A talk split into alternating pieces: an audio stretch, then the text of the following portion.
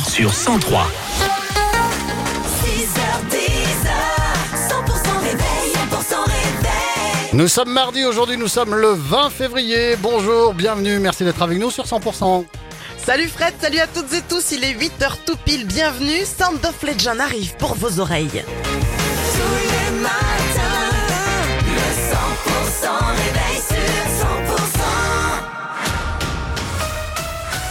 Pauline Chalère pour le point sur l'info près de chez vous. Bonjour Pauline. Bonjour Fred, bonjour à tous. La colère des agriculteurs à quelques jours de l'ouverture du salon de l'agriculture, ils maintiennent la pression sur un gouvernement dont ils attendent plus que des demi-mesures.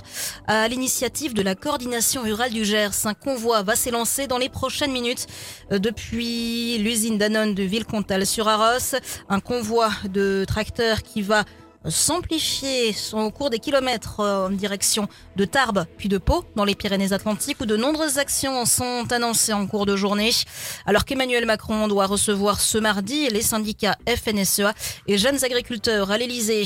Les agriculteurs en colère du Gers qui ont mené une action coup de poing également Hier, lundi, à l'île Jourdain, ils ont emmuré le centre des impôts de la commune. Action choc des jeunes agriculteurs du Gers. En fin d'après-midi, euh, plusieurs personnes ne pouvaient ni entrer ni sortir du centre des finances publiques.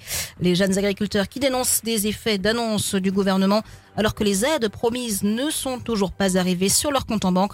On écoute Dorian Massaglia, le secrétaire général des jeunes agriculteurs du Gers. C'est le symbole de l'État. Au jour d'aujourd'hui, on a décidé de s'attaquer à tout ce qui appartient à l'État. On se fait raqueter, on en a marre. L'État nous a toujours pas donné de réponse d'urgence pour les exploitations et pour notre trésorerie. Donc maintenant, on cible tout ce qui appartient à l'État. Plus personne ne peut sortir et peut rentrer. On est en train de faire du mortier et bâtir des parfaits. On n'a pas voulu embêter les gens sur la route. Du coup, on s'est dirigé vers, vers l'État. Est-ce qu'il y aura d'autres actions de ce type-là demain, après-demain, dans la semaine? Il y en aura tous les jours et même certaines nuits.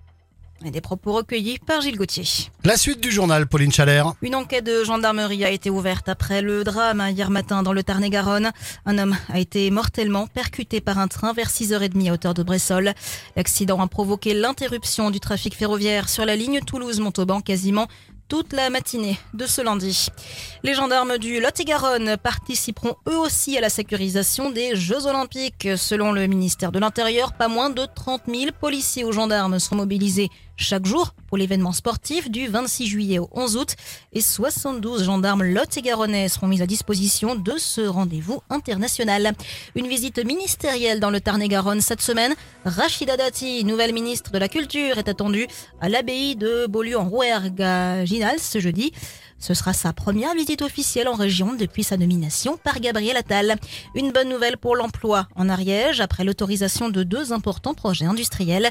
Le préfet vient de délivrer une autorisation environnementale d'exploitation à la société Mapareo concernant un projet d'agrandissement à Pamiers. Ça entraînera la création de 10 emplois supplémentaires.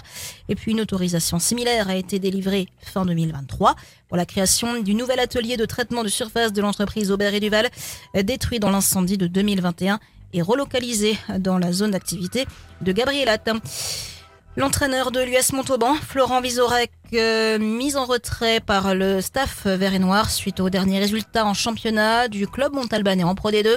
Il était arrivé au sein du club en 2020, info sur 100%.com.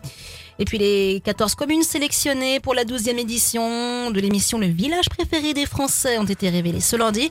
Collioure, dans les Pyrénées-Orientales, représentera l'Occitanie et Villeréal, dans le Lot-et-Garonne, défend les couleurs de Nouvelle-Aquitaine. Les votes sont ouverts jusqu'au 8 mars. Et dans le reste de l'actu, Pauline?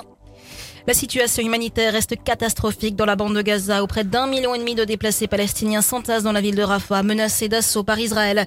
Le fondateur de Wikileaks, Julian Assange, tente à partir d'aujourd'hui d'obtenir de la justice britannique un dernier recours contre son extradition vers les États-Unis, qui veulent le juger pour une fuite massive de documents. Merci Pauline, on vous retrouve à 8h30.